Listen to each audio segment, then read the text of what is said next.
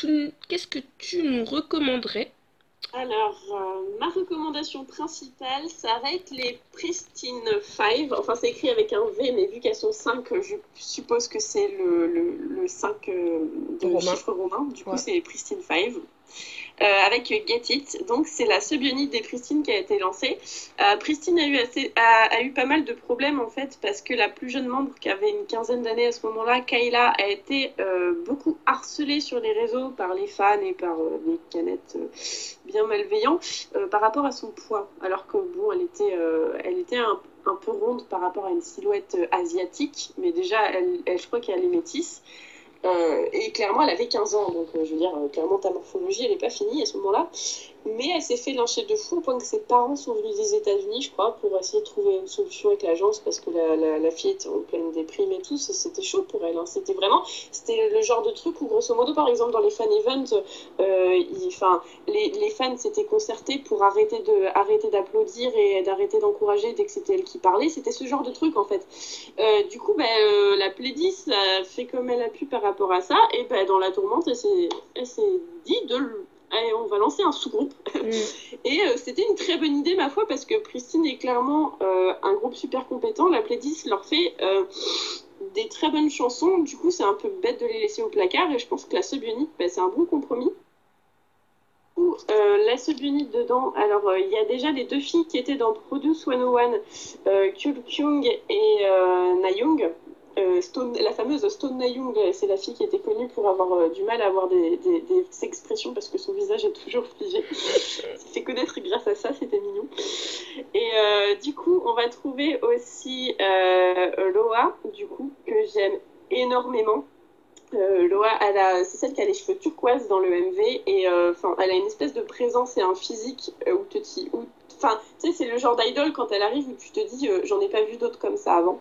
du coup, ça te, ça te flash un peu. Elle est magnifique et j'ai un peu de mal à détacher mes yeux d'elle à chaque fois. Et du coup, il va y avoir Eonwoo, c'est celle qui est teinte en rousse et qui a une super voix. Et la dernière, c'est euh, Rena, euh, donc, euh, qui est là euh, un peu en mode euh, caution urbaine parce qu'elle a vraiment une façon de bouger, un style de danse un peu, un peu hip-hop. Enfin, ça se voit quand elle bouge. Et c'est celle qui m'a le moins impressionnée, cela dit, dans ce MV parce que les filles sont très rayonnantes. Ça confirme mon idée selon laquelle Pristine est, fait partie des bonnes candidates pour marquer l'avenir euh, comme un groupe phare à la SNSD. Bon, elles sont pas installées, elles n'ont pas la popularité suffisante actuellement, elles Mm. sont pas assez installées, mais je trouve qu'au niveau du, euh, du capital, enfin du potentiel qu'il y a dans le groupe. Euh, elles peuvent, parce que c'est des filles qui vont être capables de faire autant du mignon que du sexy. Euh, c'est des filles qui, euh, qui du coup, leur image est, beaucoup, est très bien gérée par l'agence actuellement.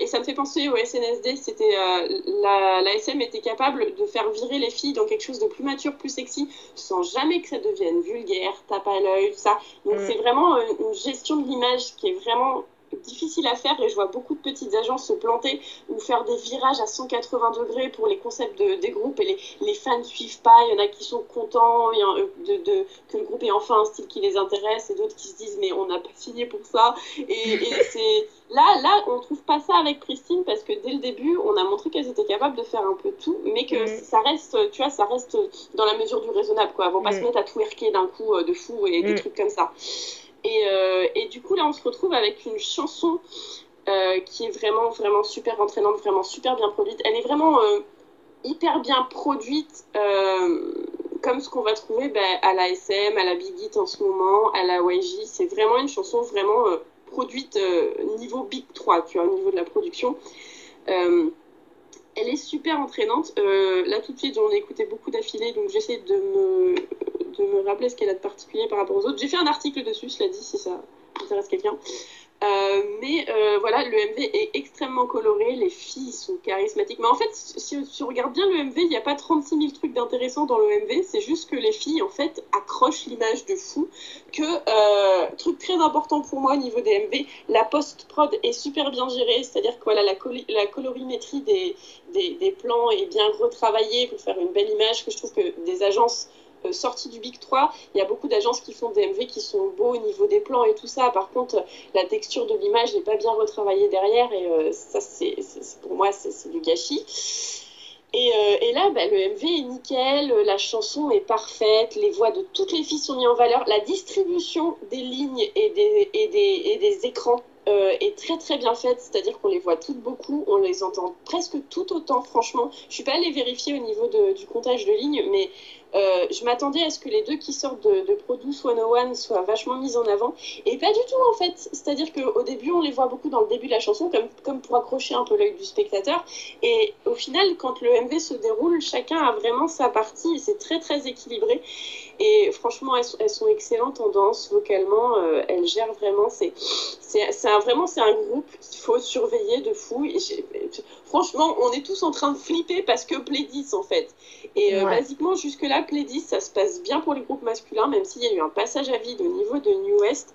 Mais à cause de ce qui s'est passé avec les After School, on flippe un peu pour Christine. Donc euh, on s'accroche, on s'accroche, mais pour l'instant tout se passe bien. Le, Get It est super bien, c'est une tuerie. Donc voilà. Euh, après, euh, je vais moins détailler du coup parce que j'ai plus regardé un peu en passant. Donc le dernier D6, c'est Shoot Me et super bien. D6 c'est basiquement le genre de groupe où je me dis ouais c'est enfin je trouve ça bien fait mais ça m'accroche pas moi par rapport à mes goûts. Et ben le dernier Shoot Me euh, autant les refrains ça fait vraiment du D6 traditionnel entre guillemets hein, parce que je veux dire ils ont pas mille ans de carrière non plus. Mm. euh, mais ça, ça, sonne vraiment comme du D6 comme dans les autres chansons. Euh, autant les couplets je me suis fait ah ah mais c'est nouveau ça chez eux. Et franchement j'ai bien accroché du coup Shoot Me. Le MV est sympa aussi passe très bien mais euh, voilà, c'est une chanson très habitée, très, euh, très puissante. Et, euh, et, franchement, je pense que même les gens qui ne s'intéressaient pas à Desic jusque-là doivent la tester. Du coup, il y a eu le, le, les débuts du groupe Neon Punch avec Moonlight, qui est très sympa. moi, ça m'a fait penser à quand j'ai découvert Snooper. C'est-à-dire que quand j'écoute Moonlight des Neon Punch, je suis vraiment sur la chanson en mode Ah, elle est catchy, j'ai envie d'y revenir, plus que euh, plus que je m'accroche au groupe ou quoi. Pour l'instant, je me suis pas intéressée plus au groupe, donc je sais pas trop qui est qui. Je crois qu'elles sont 5 ou 6, je sais plus.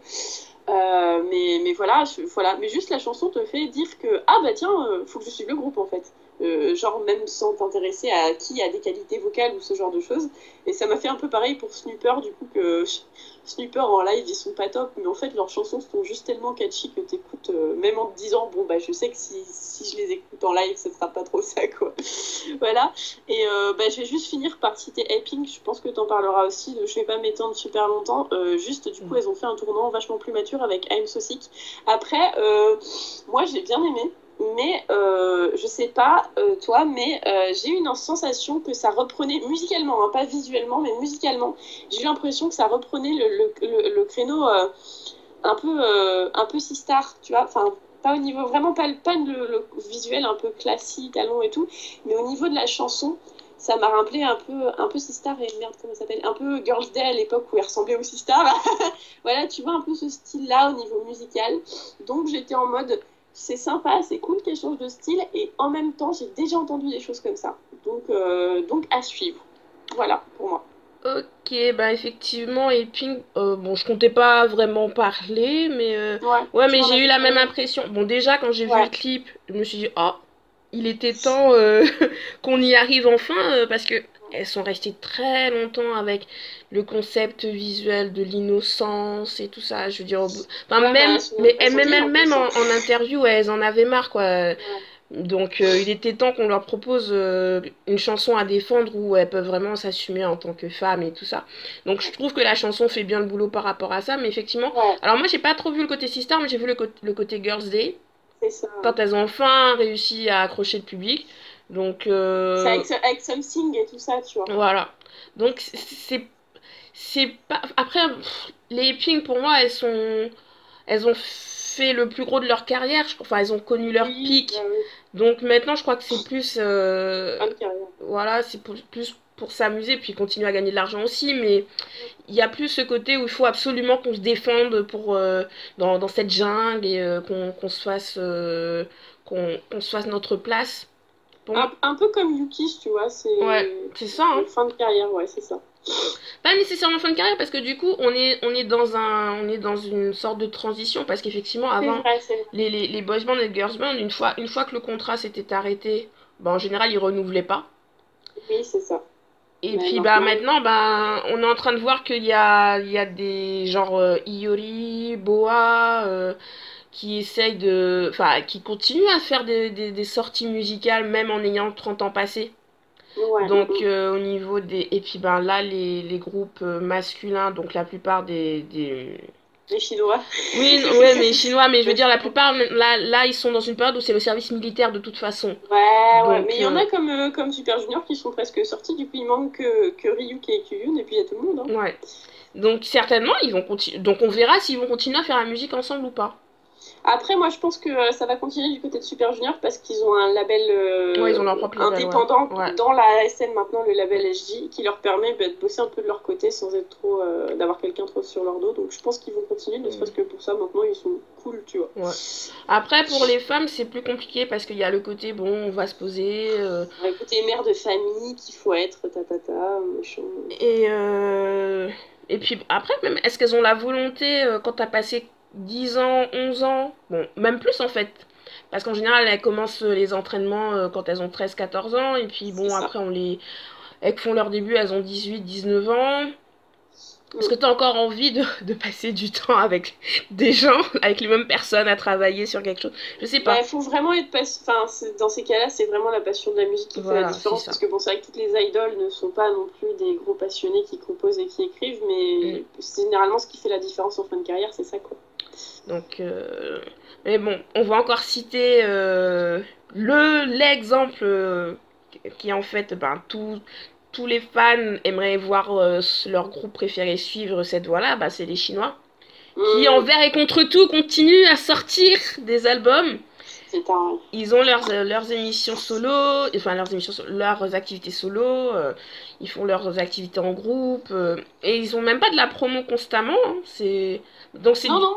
Ils, font juste partie de, de la vie des Coréens voilà. qui se sont fait à l'idée d'attendre avant de les revoir et tout va bien quoi. ouais c'est ça donc euh, donc petite pensée pour Jenny au passage.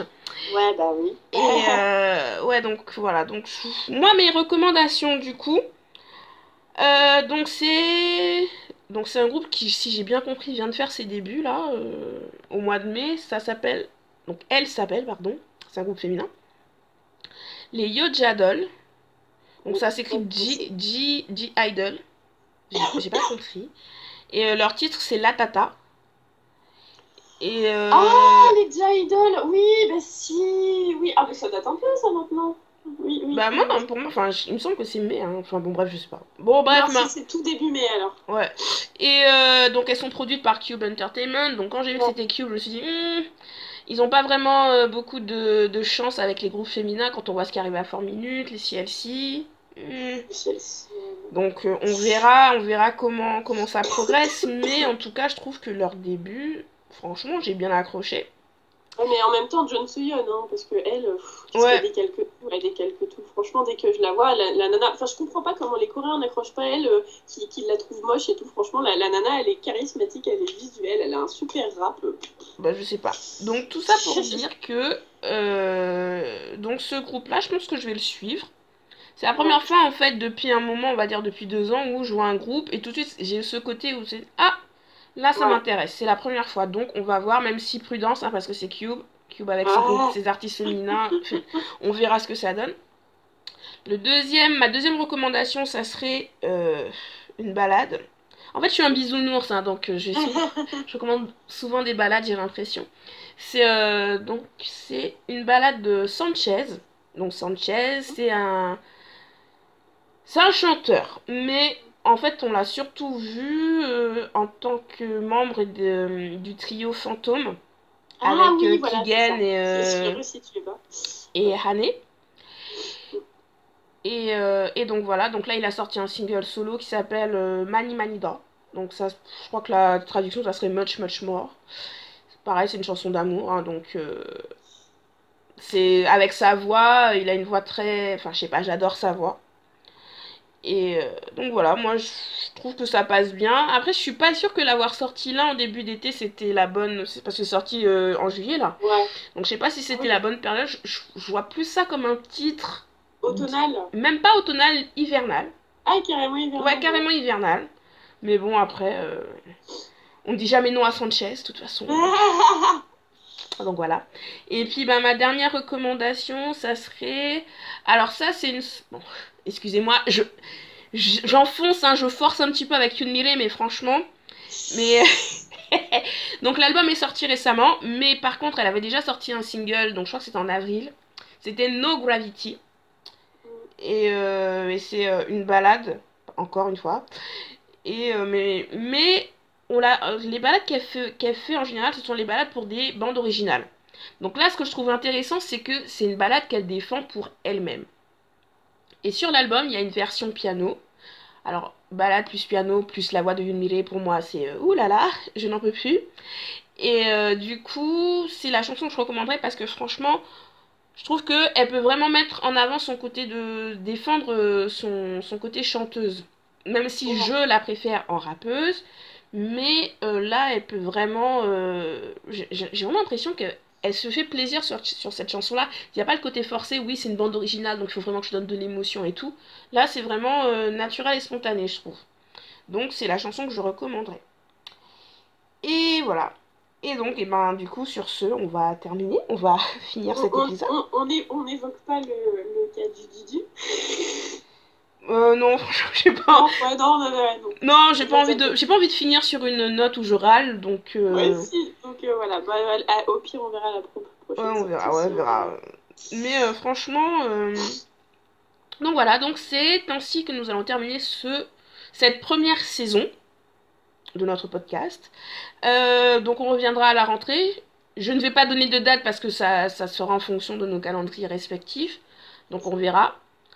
N'hésitez pas à nous laisser vos commentaires, vos remarques.